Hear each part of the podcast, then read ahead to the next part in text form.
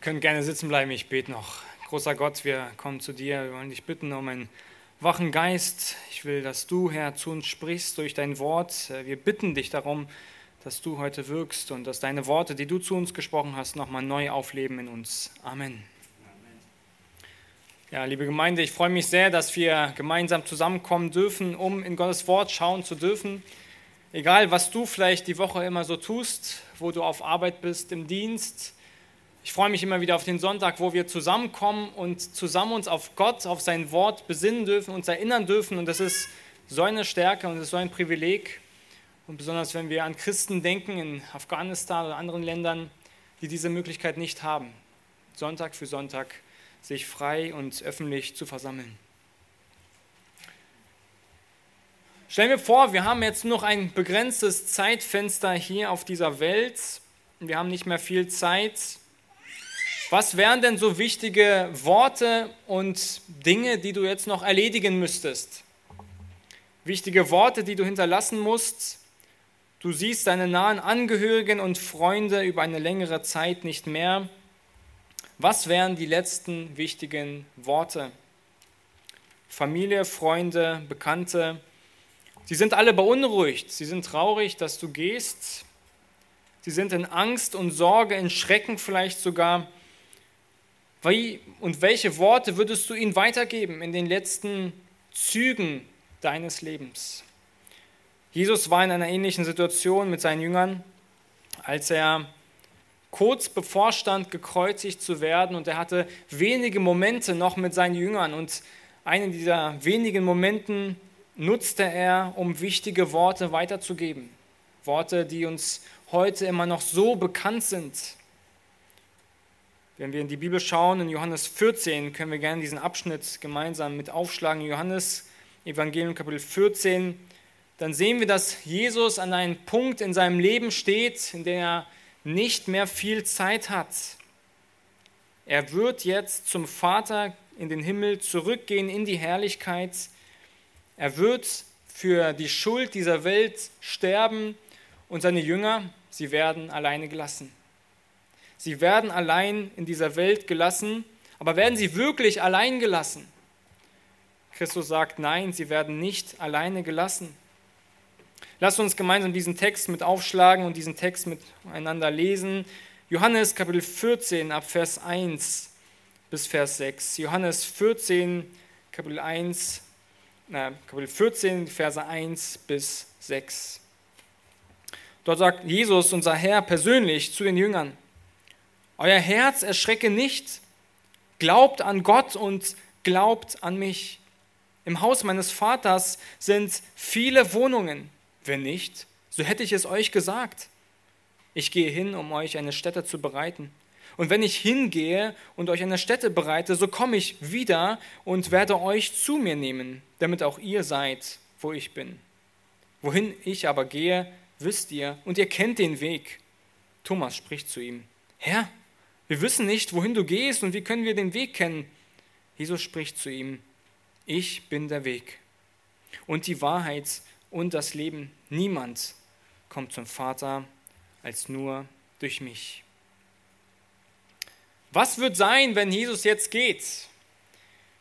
Wenn Jesus weg ist? Wie kommen die Jünger alleine klar? Was ist diese Ermutigung, die die Jünger jetzt brauchen? Und Wer zeigt uns den Weg, wenn Jesus nicht mehr da ist? Das sind wahrscheinlich Fragen gewesen, die die Jünger so hatten. Fragen auch vielleicht wie, wer macht uns Brot, wenn wir hungrig sind? Wer macht uns Wasser? Wer ermutigt uns? Und Jesus ergibt uns hier in diesem Text eine Antwort darauf. Er gibt auch dir heute eine Antwort, wenn du in Angst und Schrecken, in Sorgen bist. Er ist uns nah. Er ist noch da. Er ist noch bei uns. Er ist derjenige, der der uns helfen möchte in unseren Problemen und Sorgen. Nun, was ist passiert? Äh, die ersten 13 Kapitel in Johannes Evangelium. Wir lesen, dass Jesus im Kapitel 13 das letzte Passafest mit den Jüngern feiert, das heißt die Abschiedsfeier vor der großen Feier im Himmel mit Jesus wieder zusammen. Sie sind dort zusammen und sie feiern das Passafest. Und das, was wir hier im Kapitel 14 lesen, ist eines der ausführlichsten Worte Jesu, die er zu seinen Jüngern weitergibt.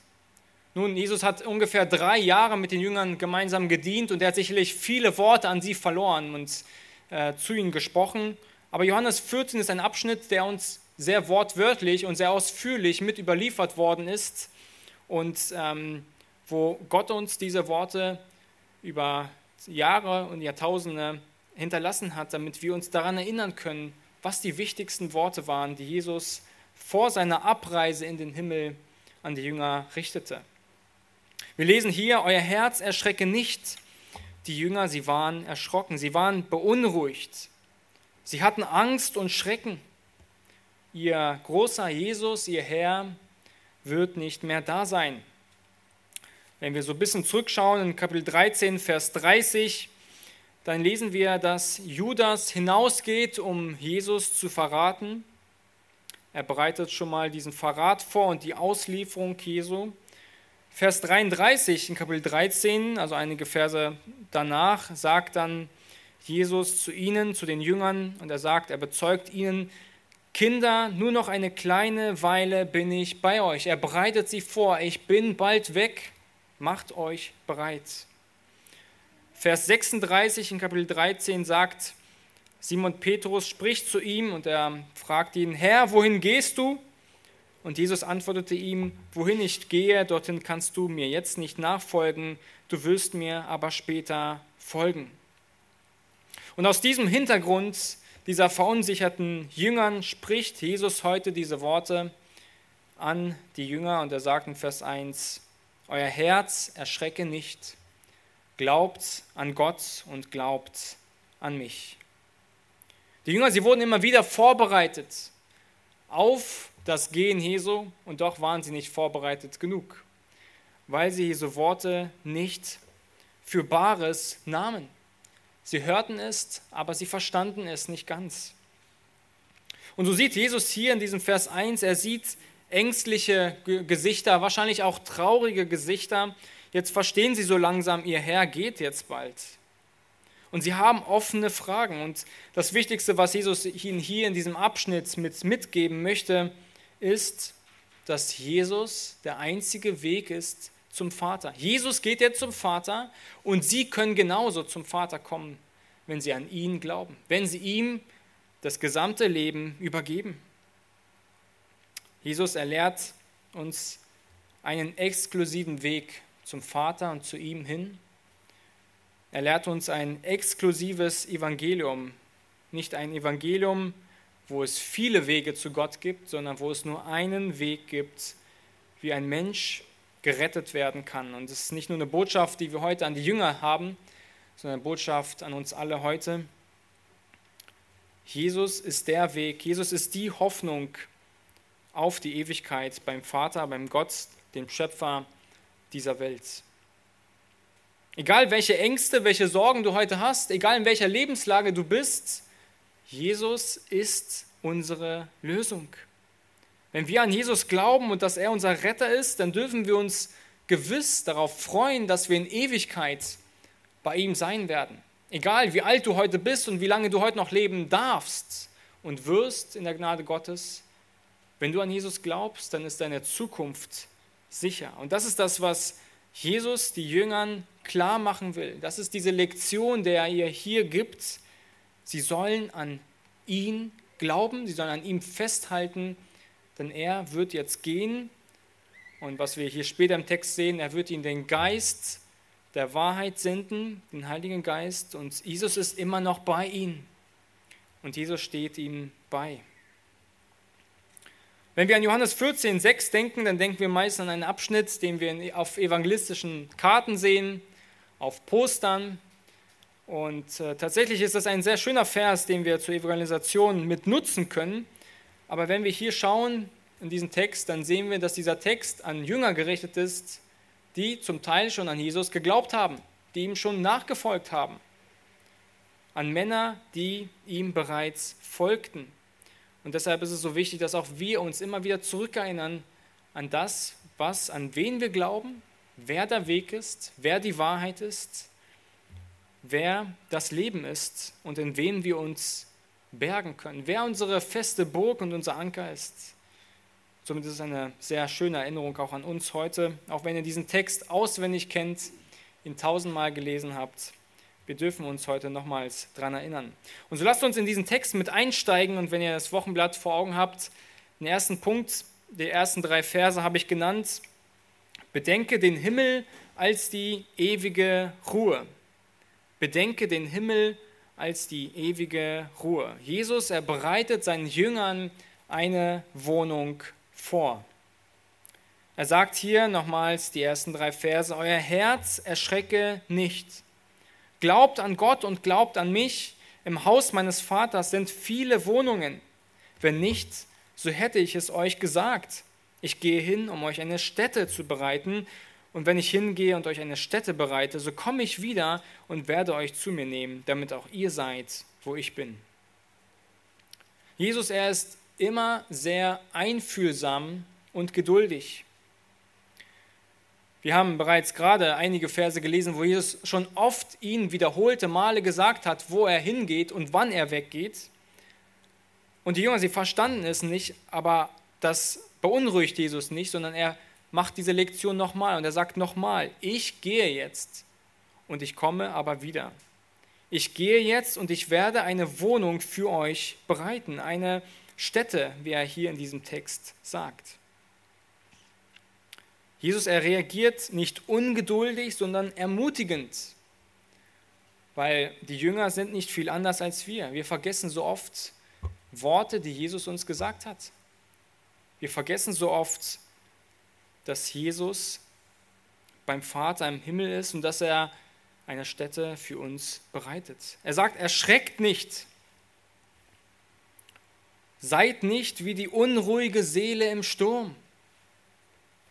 Werdet nicht aufgeschreckt oder beunruhigt. Also seid nicht in Angst und Schrecken, sondern seid euch gewiss, ich gehe, aber ich komme wieder. Und Jesus, er sagt ihnen hier auch nicht, ähm, ach, meine Jünger, macht euch nicht einfach, macht euch keine Gedanken, macht euch nicht so viele Sorgen, denkt einfach an nichts. Ihr macht euch zu viele Gedanken und Sorgen um die falschen Dinge. Das sagt Jesus nicht. Er sagt ihnen, erschreckt nicht, und gedenkt daran, dass ich gehe und euch eine Stätte bereite und wiederkomme. Das heißt, macht euch Gedanken um die richtigen Sachen. Die Gefahr bei unruhigen Menschen besteht nicht darin, dass sie nichts glauben, sondern dass sie das Falsche glauben und dass sie über das Falsche nachdenken. Vielleicht kennst du es in deinem Leben. Wenn wir uns Sorgen machen, dann denken wir meistens über die falschen Dinge nach. Was könnte dann passieren? Was könnte ich dagegen tun? Wie könnte ich mich da und hier absichern? Wir müssen unsere Gedanken auf das Richtige richten. Jesus, er wollte, dass sie, die Jünger, ihren Verstand auf das Richtige hinrichten. Wir müssen unsere Gedanken auf das Richtige hinrichten. Und er sagt, glaubt an Gott und glaubt an mich. Das ist die Lösung für Sorgen und Ängste, für Schrecken. Das ist dieses Arzneimittel, das Jesus ihnen verschreibt. Glaube an Gott und gleichgestellt an Jesus. Wir glauben an Gott und gleichgestellt, wir glauben an Jesus. Und wenn wir hier dieses ähm, Wort glaubt an Gott und glaubt an mich hier lesen in diesem Vers, dann kann man das im Griechischen sagen, einige Kommentatoren, dass man das entweder als Indikativ oder als Imperativ lesen könnte. Das heißt, entweder ihr glaubt ja schon an Gott und glaubt an mich, oder auch als Imperativ, also als Aufruf, glaubt an Gott und glaubt an mich. Und das, was, was hier eher mehr mit reinpasst in dieser natürlichen Lesen, dass es eher als Imperativ zu verstehen ist.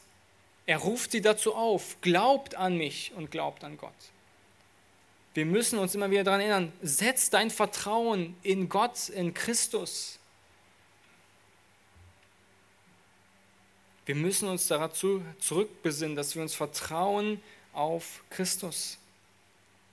Sie sollen an Jesus festhalten in der bevorstehenden Krise, festhalten an ihm. Und das ist das, was die Jünger sehr, sehr dringlich hatten. Sie haben sehr viel von Jesus gesehen, sehr viele Wunder, die er getan hat. Jesus erstillte Hunger und erweckte auch Toten auf. Aber die Jünger, sie mussten jetzt und durften jetzt nicht an diesen Wundern bei Jesus festhalten, sondern an Jesus persönlich.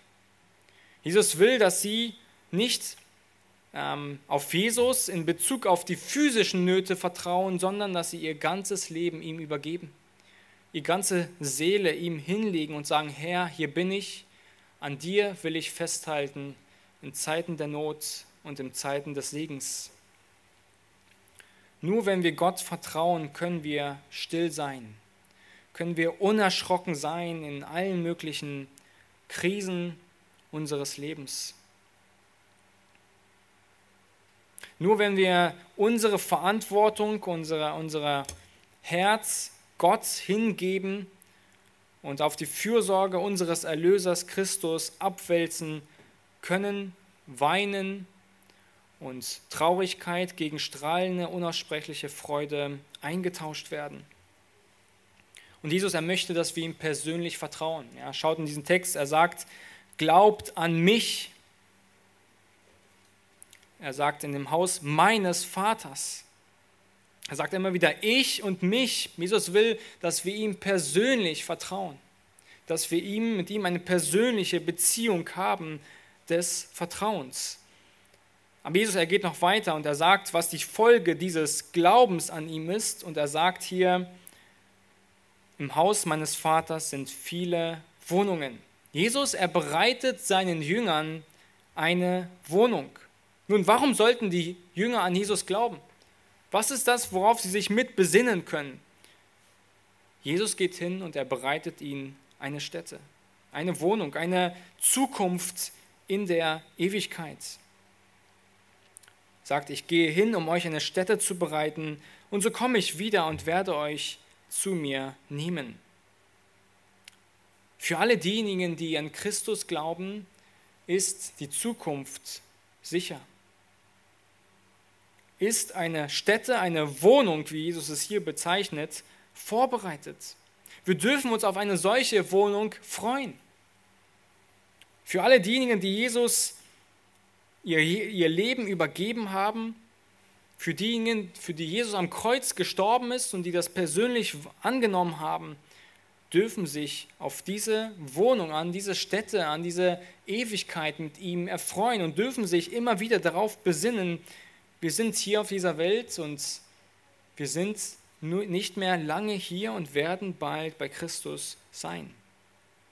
Und der Himmel, er wird hier beschrieben als ein großes Haus, in dem der Gott, der Vater und unser Vater, wenn wir an ihn glauben, viele Wohnungen existieren und wo Raum ist für jeden. Es gibt dort keine, kein Platznot, keine Wohnungskrise. Für jeden Einzelnen gibt es einen Platz, einen persönlichen Platz. Und wenn wir hier diese, dieses Wort Wohnungen oder Städte lesen, dann sind das dauerhafte Wohnorte. Das ist nicht etwas, das wir auf Zeit mieten, auf Zeit kaufen. Selbst wenn wir irgendwas heute erwerben, dann muss uns bewusst sein, dass wir das nur auf Zeit kaufen, weil unser Leben ist ja irgendwann mal vorbei und der Name aus dem Grundbuch wird gestrichen. Aber Jesus meint hier dauerhafte Wohnorte. Und das ist etwas, das jedem Gläubigen vorbereitet ist. Hier auf Erden, sagte jemand, wohnen wir wie im Hotel, wir werden abreisen und im Himmel werden wir ewig leben. Dort kannst du dich wirklich so einrichten, dass das für immer gilt. Wir gehören nicht hierher, weil wir Bürger der zukünftigen Welt sind. Das ist eine Botschaft, die uns so schwer fällt, die mir in meinem eigenen persönlichen Leben immer so schwer fällt zu fassen, weil wir so einfach dazu geneigt sind, unser Leben hier so bequem und schön zu machen. Wir richten uns ein, wir stellen uns die Zukunft und die nächsten Jahre vor und das können wir ja auch alles tun, das ist ja nicht verboten, aber wir vergessen so oft, wofür wir eigentlich berufen sind und wohin wir eigentlich bald gehen. Das Wort Zimmer oder Wohnung, das Jesus hier gemeint, es bezieht sich auf eine Wohnung mit, aber einen Wohnsitz mit deinem persönlichen Namen da drauf. Es ist nicht einfach eine allgemeine Wohnung, also Gott hat einfach einfach genug Platz im Himmel und äh, wer will, der kriegt einfach den ersten Platz, da kann sich dann irgendwas aussuchen, sondern für jeden Einzelnen ist persönlich was vorbereitet. Und unsere Erfahrung und unser erster Augenblick, wenn wir an diesen Ort kommen, werden wir in überwältigender Dankbarkeit Gott gegenüber sein. Wenn wir heute daran denken, wie wir Wohnungen anmieten oder vielleicht auch kaufen, ähm, dann haben wir selbst oft einen gewissen Anteil daran, oder? Wir bewerben uns, wir bemühen uns, wir versuchen irgendwie die Ersten zu sein bei den Bewerbungsunterlagen. Wir versuchen die, die, die freundlichsten zu sein beim Besichtigungstermin. Ja, besonders in Berlin, diejenigen, die das kennen, wissen, was es für ein Kampf ist. Einige haben das jetzt gerade hinter sich. Und äh, wir freuen uns, wenn wir es dann irgendwann mal geschafft haben. Irgendwann mal steht dann unser Nachname am Klingelschild. Ich weiß nicht, wie ihr euch manchmal fühlt, aber man kann sich dann irgendwann mal auch ein bisschen rühmen, ne? irgendwie einfach stolz sein. Wir haben es geschafft. Wir haben es jetzt, wir haben uns durchgerungen durch die 350, 33,5 äh, Bewerbern, die sonst noch in der Wohnung standen, sind wir durchgekommen und unser Namensschild steht jetzt an der Klingel. Wisst ihr, im Himmel wird das ganz anders sein. Im Himmel können wir auf nichts stolz sein. Im Himmel kommen wir an und werden dort eingeladen, wird uns eine, ein Platz zugewiesen, weil Christus für uns gestorben ist, weil Christus sein Leben für uns gegeben hat. Das ist etwas ganz anderes, als wir uns das meistens denken können. Christus ist derjenige, der uns selbst in Empfang nimmt und sagt, ich bin für dich gestorben und ich lasse dich hinein, weil du an mich geglaubt hast. Deine Gerechtigkeit, sie reicht nicht aus, aber du hast an meine Gerechtigkeit geglaubt und deshalb lässt Gott, der Vater, dich herein. Unser Glaube errichtet sich auf Christus. Christus ist unsere Gerechtigkeit. Und Christus ist derjenige, der, der uns eine Zukunft jetzt bereitet. Kein Sturm dieser Welt kann diese Zukunft zerstören, keine Wasserflut, keine Inflation oder Wirtschaftskrise. Die Zukunft in Christus und für diejenigen in Christus, sie ist vollkommen sicher. Ja, kein Gericht für meine Sünde. Ich weiß nicht, wie du heute über die Ewigkeit denkst, aber wenn du an Christus glaubst, dann gibt es kein Gericht mehr für Sünde dann gibt es nur noch Lohn für das, was du getan hast. Du erhältst eine ewige Wohnung in Freude, einen Platz in der Ewigkeit. Und die Frage, die wir uns immer wieder stellen sollen, ist das deine Lebensausrichtung? Ist es das, worauf wir hinleben? Ist unser Leben auf das ausgerichtet? Wo wird dein Platz heute sein? Wo ist deine Zukunft? Wofür lebst du heute und wo wirst du morgen sein? Ist dein Leben auf die Zukunft ausgerichtet? In Hebräer Kapitel 11, die Verse 13, lesen wir Hebräer 11, Kapitel 13, 11, Vers 13. Diese alle, sind im Glauben gestorben und ohne das Verheißen empfangen zu haben, sondern sie haben es nur von ferne gesehen und waren davon überzeugt und haben es willkommen geheißen und bekannt, dass sie Gäste ohne Bürgerrecht und Fremdlinge sind auf Erden. Gäste ohne Bürgerrecht und Fremdlinge sind auf Erden. Und Vers 16, nun aber trachten sie nach einem besseren, nämlich einem himmlischen. Das ist das, wie Gläubige beschrieben werden. Sie sind Gäste ohne Bürgerrecht, Fremdlinge auf Erden. Sie trachten nach etwas Besserem, Himmlischen. Und Kapitel 13 im Hebräerbrief, Kapitel 13, Vers 14 lesen wir, denn wir haben hier keine bleibende Stadt, sondern die zukünftige suchen wir. Was ist deine Zukunft? Was ist deine bleibende Stadt? Was ist dein Leben heute und wo wird es morgen sein? Jesus, er will, dass wir unsere Augen auf die Zukunft richten. Und wir haben es so nötig in dieser Welt, wo uns ja, immer wieder angeboten wird, lebe für das im Hier und Jetzt. Genieße die Zeit, denn sie ist begrenzt. Nutze die Zeitfenster so gut für Vergnügungen aus, wie du nur kannst, denn du lebst ja nur einmal. Mach das Beste daraus. Das ist nicht das, was Jesus und was das Wort Gottes uns sagt. Wir müssen uns als immer wieder als Menschen sehen, die nur begrenzte Zeit hier sind und das eigentliche Leben, es beginnt bereits. Und erst dann, wenn wir aus diesem Leben hier scheiden. Jesus er möchte, dass wir unseren Fokus auf die ungestörte Gemeinschaft in Ewigkeit mit ihm richten, dass wir uns darauf freuen, dass wir Vorfreude haben. Wir können nichts verpassen auf dieser Welt. Wir können das Leben hier nicht verpassen, weil, wir das, weil das Leben erst noch kommt. Und daran werden seine Jünger erinnert. Interessant ist das, was wir hier sehen in Johannes 14, wenn wir zurückblättern. Jesus, er geht und er bereitet den Jüngern eine Stätte. Nun, wozu kam Jesus? Er kam, um zu dienen und er ging, um zu dienen. Er hört nicht auf zu dienen. Das ist das Herz eines Dieners. Ein Diener wird immer ein Diener bleiben. Er kam, um zu dienen und er ging auch, um zu dienen. Er kam, um zu verkündigen, Gerechtigkeit zu erfüllen, Erlösung zu erwirken und nach der Auferstehung wieder seinen rechtmäßigen Platz einzunehmen und uns eine Stätte zu bereiten.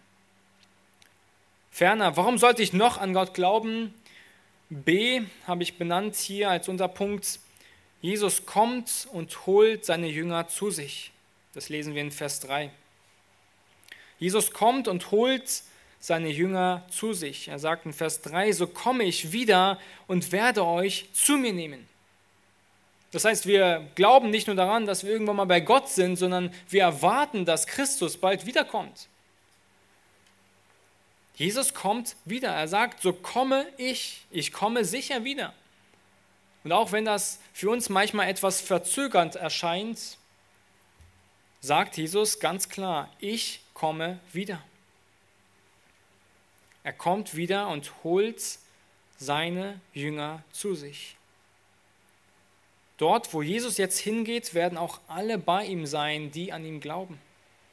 Er lässt sie zwar jetzt zurück, aber er kommt wieder zurück.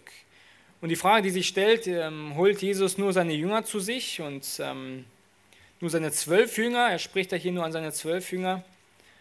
Dazu können wir gerne Johannes 3, Vers 17, auch ein sehr wohlbekannter Vers, mit aufschlagen. Johannes Kapitel 3, Vers 17, dort sagt Christus genauso wieder in einem Gespräch, denn Gott hat seinen Sohn nicht in die Welt gesandt, damit er die Welt richte, sondern damit die Welt durch ihn gerettet werde.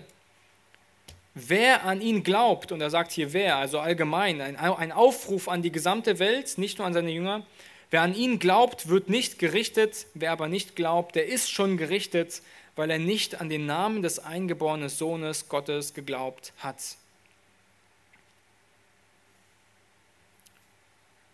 Der Aufruf und die Worte Jesu an seine Jünger, sie sind an alle Menschheit gerichtet. Er kommt und holt seine Jünger zu sich.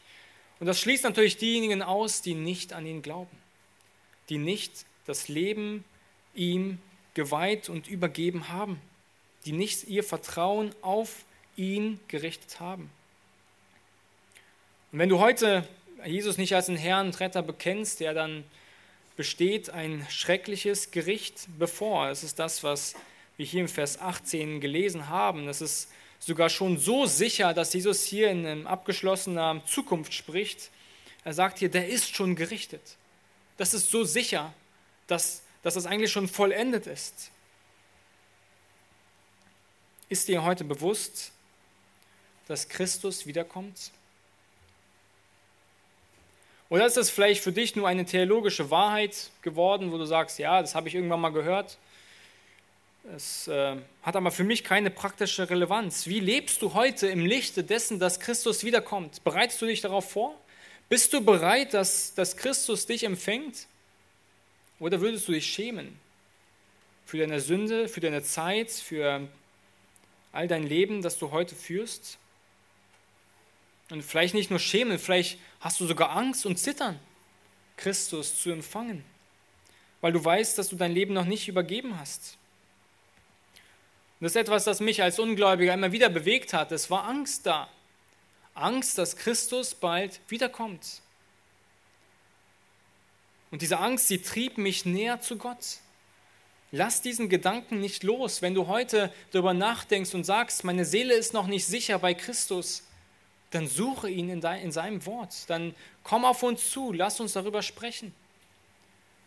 Lass diese Frage nicht offen, bis es zu spät ist und Christus seine Gemeinde zu sich nimmt. Jesu Wiederkommen, es ist nicht etwas, das er uns ankündigen wird. Er wird uns nicht in der Gemeindegruppe bei WhatsApp eine Nachricht hinterlassen. Macht euch schon mal bereit. Ich komme jetzt. Er kommt unversehens, wie der Dieb in der Nacht, unerwartet, unberechenbar. Jesus, er sagt, er kommt bald wieder.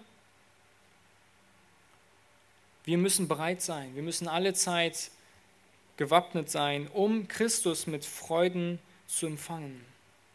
Und welche Ruhe können wir haben, wenn wir Christus kennen, wenn wir diese Beziehung zu ihm pflegen, wenn wir ihm sein gesamtes Leben ähm, leben und wenn wir rein vor ihm sind, mit welcher Freude werden wir ihn empfangen, wenn er wiederkommt? Oder wenn wir aus diesem Leben hier scheiden, wir, es ist eine große, große Freude, Christus wiedersehen zu dürfen. Ob wir sterben oder leben, unser Leben gehört Christus. Wie ist es mit deinem Leben heute? Wem gehört es? Für wen lebst du? Wer ist deine Hoffnung? Was ist dein Glaube? Wer ist Christus für dich heute? Und wo wirst du sein?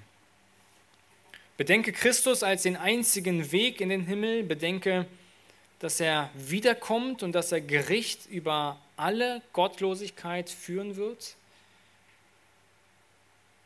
Bedenke, dass Christus dir heute noch den Weg offen lässt, ihm zu folgen. Das ist das, was wir im zweiten Punkt jetzt sehen wollen. Bedenke Christus als den einzigen Weg. Zweitens, bedenke Christus als den einzigen Weg. Er sagt, die Verse 4 bis 6 sagt er nochmal Folgendes. Johannes 14, 4 bis 6. Er sagt, wohin ich aber gehe, wisst ihr und ihr kennt den Weg. Und Thomas spricht zu ihm, Herr, wir wissen nicht, wohin du gehst und wie können wir den Weg kennen? Jesus spricht zu ihm, ich bin der Weg und die Wahrheit und das Leben. Niemand kommt zum Vater als nur durch mich.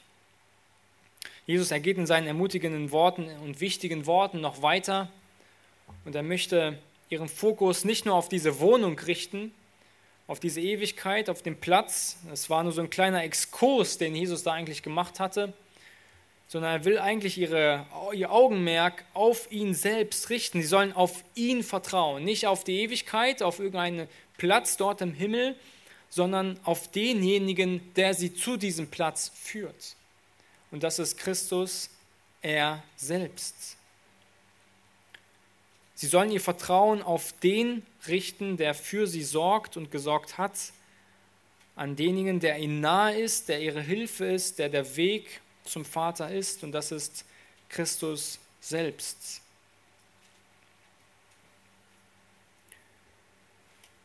Jesus, er ging hier nicht, es ging ihm nicht so sehr darum, einfach nur den Himmel zu beschreiben und zu sagen, ja, das ist eure Zukunft, sondern die Jünger sollten auch ganz genau wissen, was der Weg ist. Sie sollten sich selber überprüfen, sind sie denn auf diesem Weg? Sind sie denn auch Richtung Zielgeraden oder sind sie gerade noch auf einem falschen Pfad?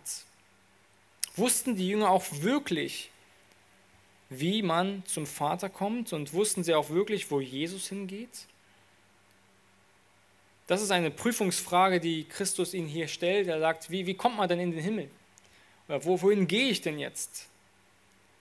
Und die, die, die Jünger, also der Jünger Thomas, er traut sich hier diese offensichtliche Frage zu stellen. Und äh, es offenbart eigentlich nur noch mehr, dass die Jünger diese Frage noch im Herzen hatten und das noch nicht ganz genau begriffen haben, wo denn Jesus jetzt hingeht und wie auch sie selbst dorthin kommen können.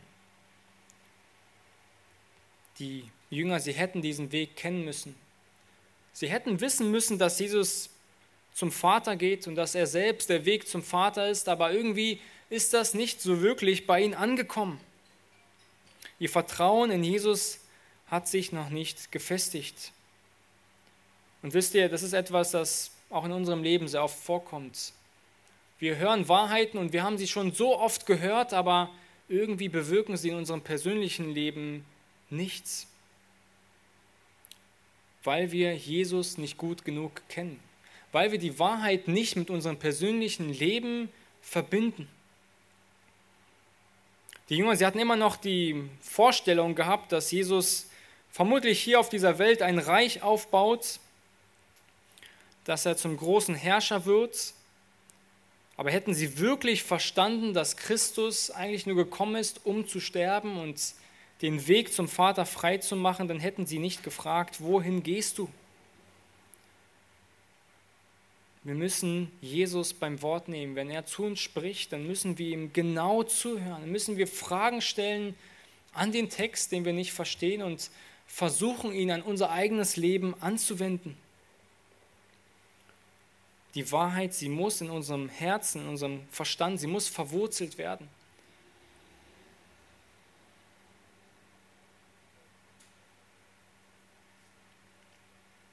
Unser Wissen, es muss unser Vertrauen auf Christus stärken. Jesus ergibt ihnen die Antwort auf ihre wichtige Frage und er sagt nochmals in Vers 6, ich bin der Weg, und die Wahrheit und das Leben. Niemand kommt zum Vater als nur durch mich. Jesus, er macht ja, eine erschütternde Aussage. Eine Aussage, die wir nicht abstreiten können, die wir nicht anders umformulieren könnten oder anders deuten könnten. Jesus, er kommt aus der Ewigkeit und er geht zurück in die Ewigkeit und ähm, Jesus, er sagt, es gibt nur einen Weg in die Ewigkeit, einen einzigen Weg zum Vater. Und das sind die letzten wichtigen Worte, die Jesus den Jüngern nochmal klar machen muss. Jesus ist der einzige Weg zum Vater. Das ist die Botschaft, die die Jünger verwurzeln müssen in ihrem Verstand. Jesus brauchen sie, um zum Vater zu kommen. Und Jesus brauchen sie in allen ihren Lebenslagen. Christus ist die Antwort auf alle unsere Fragen. Wenn wir Gott kennenlernen wollen, wenn wir einen Weg zu ihm finden wollen, dann müssen wir zu Christus.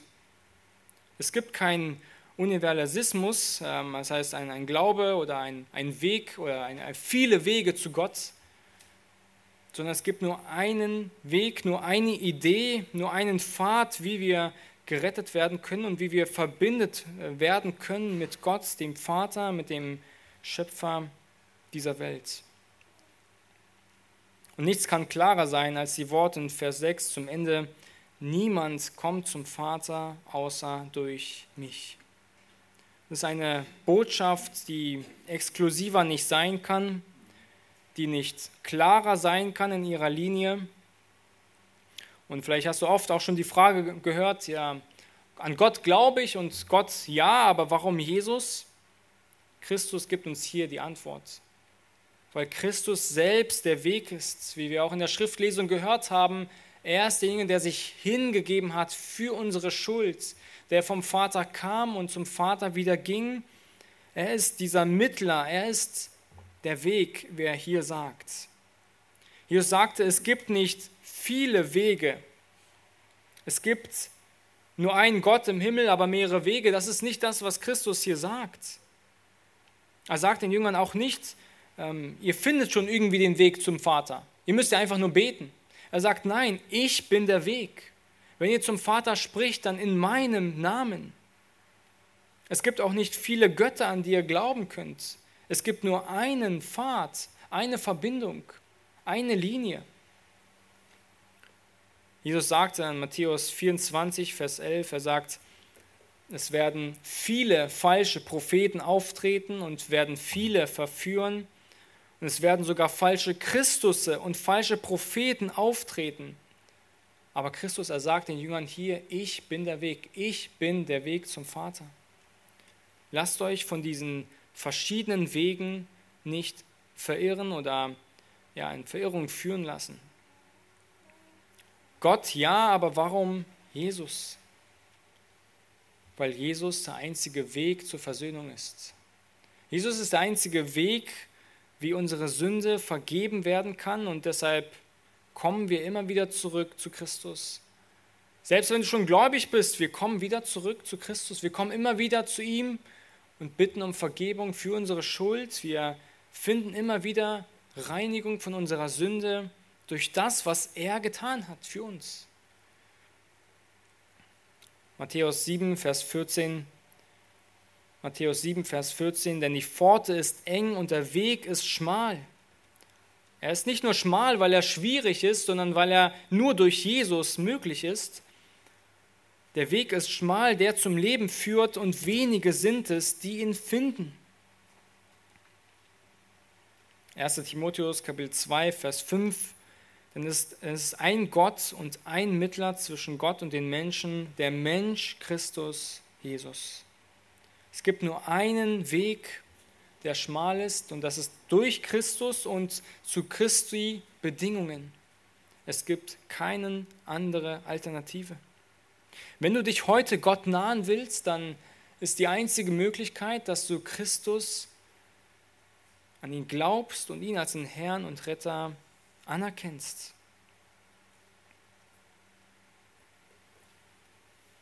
Jesus, er möchte die Jünger daran erinnern, bleibt auf diesem Weg. Ihr seid meine Jünger und bleibt auf diesem Weg. Seid meinen Worten gehorsam und dort, wohin ich gehe, dort sollt auch ihr sein. Ihr sollt meinen Worten weiterhin folgen. Und das ist eine Botschaft, eine Wahrheit, die uns auch heute noch so nötig ist. Wenn wir wirklich ein erfülltes Leben mit Christus führen wollen, dann müssen wir in seinen Fußstapfen wandeln. Dann müssen wir immer wieder zurück in seine Wahrheit. Er gibt uns einen Sinn in diesem Leben. Er ist derjenige, der uns führt und lenkt durch all die Schwierigkeiten, durch all die Probleme in unserem Leben. Viele würden immer wieder einstimmen, dass es nur einen Gott gibt, aber nicht viele würden sagen, dass dieser eine Gott Jesus Christus ist. Aber das ist das, was Christus selbst hier von sich sagt. Er ist der einzige Pfad, die Schiene zur Versöhnung. Jesus, er ist heute der Weg aus Abhängigkeiten, der Weg aus Sorgen, aus Ängsten, aus Problemen, aus Depressionen, Wisst ihr, der Weg aus Gesetzlosigkeit und auch aus Gesetzlichkeit, also wir können von beiden Seiten vom Pferd fallen. Und Jesus erbietet uns heute diesen Weg durch Vergebung unserer Schuld an. Wir können zu ihm kommen und er will unsere Schuld auf uns nehmen. Tritt heute auf diesen Weg mit Christus. Vielleicht brauchst du auch mal wieder diese Erfrischung in deiner Beziehung mit Gott, indem du mit Sünde brichst, ihm dein Herz voll Last ausschüttest und ihm darum bittest, ein williges Herz, ein gehorsames Herz zu machen? Bitte Christus darum. Er ist bereit zu hören. Er ist der Weg. Er bietet sich als den Weg an und er möchte, dass du ihm kompromisslos folgst. Jesus, er sagt, er ist die Wahrheit. In 1. Johannes, Johannes 1, äh, Vers 9, im Johannesevangelium Johannes 1, Vers 9 lesen wir, das wahre Licht, welches jeden Menschen erleuchtet, sollte in die Welt kommen. Christus, er ist nicht nur der Weg, er ist auch die Wahrheit. Und äh, Jesus hat die Wahrheit selbst verkörpert Jesus ist die Wahrheit Gottes das, äh, und Wahrheit kann man hier auch parallel stellen zu Licht oder Reinheit, Heiligkeit. Das heißt, in Christus erkennen wir, was falsch und gut ist. Jesus selbst hat die Wahrheit selbst verkörpert durch sein Leben. Jesus verkörperte, was richtig und gut ist durch seine Handlungen, Entscheidungen, Gedanken.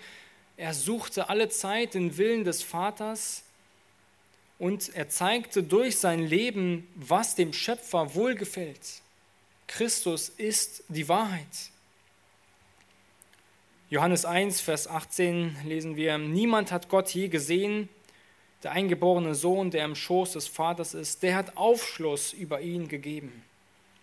Jesus offenbart uns, was gut und richtig ist. Er gibt uns Aufschluss über Gott persönlich und selbst. Christus ist in Wahrheit gewandelt. Er hat niemals gesündigt, niemals etwas behauptet, das falsch ist. Er hat keine Lüge getan oder gedacht. Sein Leben war alle Zeit in Gerechtigkeit und Liebe gekennzeichnet. Und wenn wir diesen Jesus kennenlernen, dann lernen wir gut und böse kennen. Dann erfahren wir, was gut und richtig vor Gott, unserem Schöpfer, ist. Und wir können Christus heute begegnen, wir können diese Wahrheit heute zu uns sprechen lassen, wenn wir die Bibel öffnen. Auch wenn du das schon so oft gehört hast, aber das ist, wo Christus sich offenbart. Das ist da, wo Gott zu uns sprechen will. Da ist die Wahrheit, die uns erleuchten kann. Wir schauen in diesen vollkommenen Spiegel hinein und wir sehen all die Makel und Fehler unseres Angesichts. Die Wahrheit, sie offenbart unsere Missstände. So erkennen wir die Wahrheit von Gut und Böse in unserem Leben durch Christi, Christi Wort und Sprechen. Niemand sonst kann den Menschen zu Gott bringen, außer die Wahrheit Christi, die wir in seinem Wort haben. Und das Letzte, was Christus hier sagt, er sagt, ich bin der Weg, die Wahrheit und er sagt, ich bin das Leben. Jesus sagt, ich bin das Leben. Jesus ist die Lebenserneuerung. Nun, was ist der Unterschied zwischen Jesus und den all den anderen Propheten und Führern in dieser Welt, die sich vermeintlich als religiöse Führer und von Gott Gesandte genannt haben oder auch heute noch nennen? Ich denke, es gibt einen sehr großen, wesentlichen Unterschied. Nur einer konnte Leben geben. Und nur einer kann heute Leben geben. Niemand kann Leben aus dem Nichts erschaffen. Gott ist derjenige, der sagen kann, und es werde Licht, aus dem Nichts wird Leben. Und das ist das, was Jesus auch getan hat in seinem Wirken, in seinem Dienst. Er hat Leben geschaffen. Wenn wir an das Beispiel mit Lazarus denken, an die Auferstehung, dann sahen wir einen Lazarus, der bereits Verwesungsgeruch angenommen hat, der bereits schon im Grab lag und den Jesus nach einigen Tagen auferweckt zum Leben. Das ist eines der wenigen Beispiele, wo Jesus Menschen aus dem Tod auferweckt hat, oder ein Beispiel sogar, aber in der gesamten Bibel eines der wenigen Beispiele, wo Menschen bereits gestorben sind und wieder auferstanden sind. Jesus, er hatte die Macht über das Leben und über das Tod. Er hat diese Macht auch heute noch, Menschen neues Leben zu schenken. Und dieses neue Leben, das Jesus heute noch schenkt, ist nicht das physische Leben, sondern das geistliche Leben, das wir erhalten können. Jesus kann auch heute und tut auch heute noch Wunder, wo er Menschen neues geistliches Leben schenkt, wo Menschen mit ihrer Sünde brechen vor ihm und er neues Leben schafft. Und er kann all das tun, weil er das Leben in sich selbst hat. Er ist das Leben. Wisst ihr, wir identifizieren uns ganz oft mit gewissen Dingen. Der eine mit seinem Beruf, der andere vielleicht mit seiner Fähigkeit. Dann sagen wir so, ich bin Tischler oder ich bin derjenige, ich bin Beamter oder ich bin Polizist. Ähm, aber all das sind so Sachen, die wir uns angelernt haben. Ja, jeder andere, der irgendwie gesund ist oder einfach die Fähigkeit hat, kann genauso zu diesem werden. Aber niemand von uns kann behaupten, dass er das Brot des Lebens sei. Niemand von uns kann behaupten, dass er das Leben geben kann. Aber Christus tut genau das. Er sagt, ich bin das Leben. Ich kann das Leben dem anderen schenken und geben. Einige Verse aus dem Johannesevangelium möchte ich mit euch einmal lesen. Johannes Kapitel 1, Vers 4. Johannes 1, Kapitel Vers 4. Er sagt, in ihm war das Leben und das Leben war das Licht der Menschen. In ihm war das Leben und das Licht, Leben war das Licht der Menschen. Dann lesen wir in Kapitel 3, Vers 15, auch ein sehr wohlbekannter Vers, damit jeder, der an ihn glaubt, nicht verloren geht, sondern ewiges Leben hat. Also das ist das Leben, wovon Jesus spricht. Das ewige Leben können wir durch ihn erhalten. Johannes 3, Vers 16 lesen wir, denn so sehr hat Gott die Welt geliebt, dass er seinen eingeborenen Sohn gab, damit jeder, der an ihn glaubt, nicht verloren geht, sondern ewiges Leben hat. Vers 36 im gleichen Kapitel.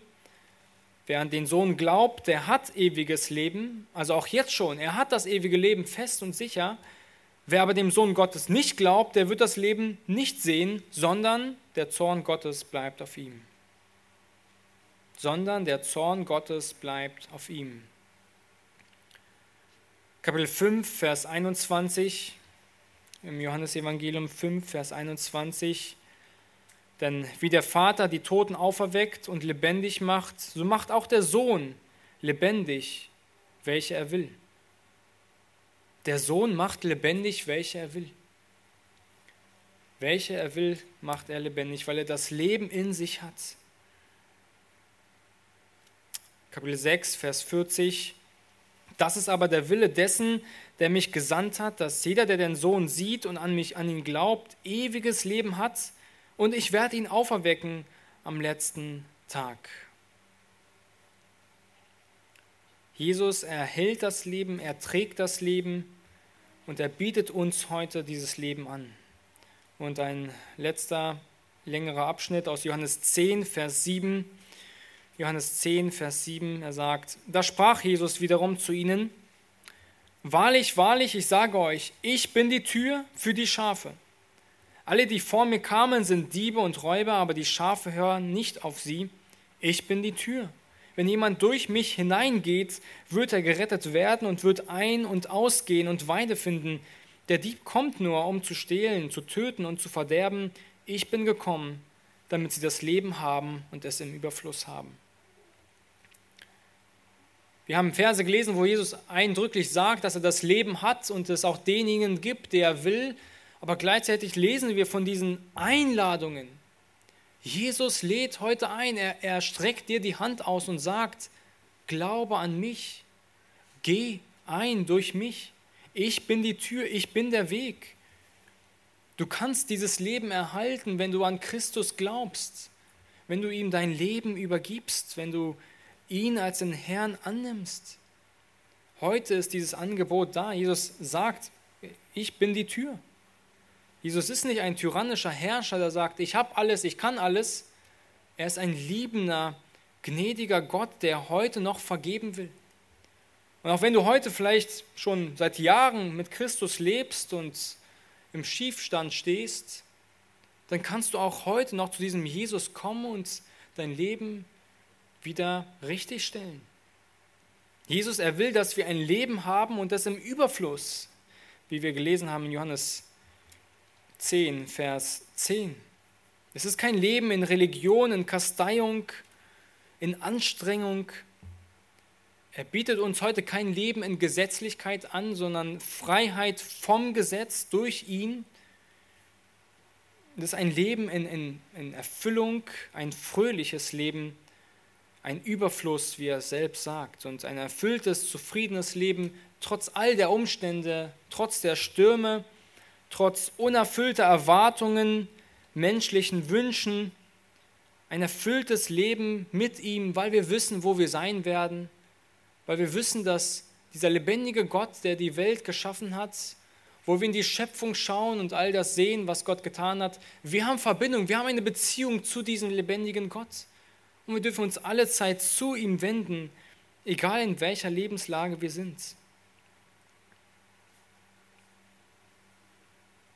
Du kannst heute familienlos sein, elternlos, freundelos, ehelos, kinderlos, krank und arm oder sogar auch unerfüllt sein. In Christus finden wir alles. in Christus finden wir die Quelle der Zufriedenheit. In ihm haben wir das Leben und das Leben im Überfluss. Dieses geistliche neue Leben durch die Vergebung und die Hoffnung, bald bei ihm zu sein. Und ich hoffe, meine lieben Geschwister, wir leben genau dafür, dass wir sagen können, Christus ist mein Leben. Und ich habe so eine große Freude daran, dass ich gerne mit anderen darüber spreche, dass Christus in meinem Leben gewirkt hat und immer noch wirkt. Vielleicht fehlt dir heute diese Freude an diesem Leben mit Christus, dann breche mit deiner Sünde. Die Grundlage dieses Lebens mit Gott, mit Christus, ist eine Beziehung zu ihm. Ein Leben im Überfluss oder ein Leben von Christus bedeutet nicht, dass du all deine Wünsche erfüllen kannst, dass du all deine Ziele erreichst, die du dir so gesetzt hast. Und meistens ist es sogar das Gegenteil. Wir werden nicht immer reich, gesund, geliebt oder reibungslos durch diese Welt gehen. Wir werden aber in Christus unerfüllte oder un, unschenkbare Freude erhalten, die uns kein Mensch und nichts dieser Welt schenken kann durch eine Beziehung zu diesem lebendigen Gott.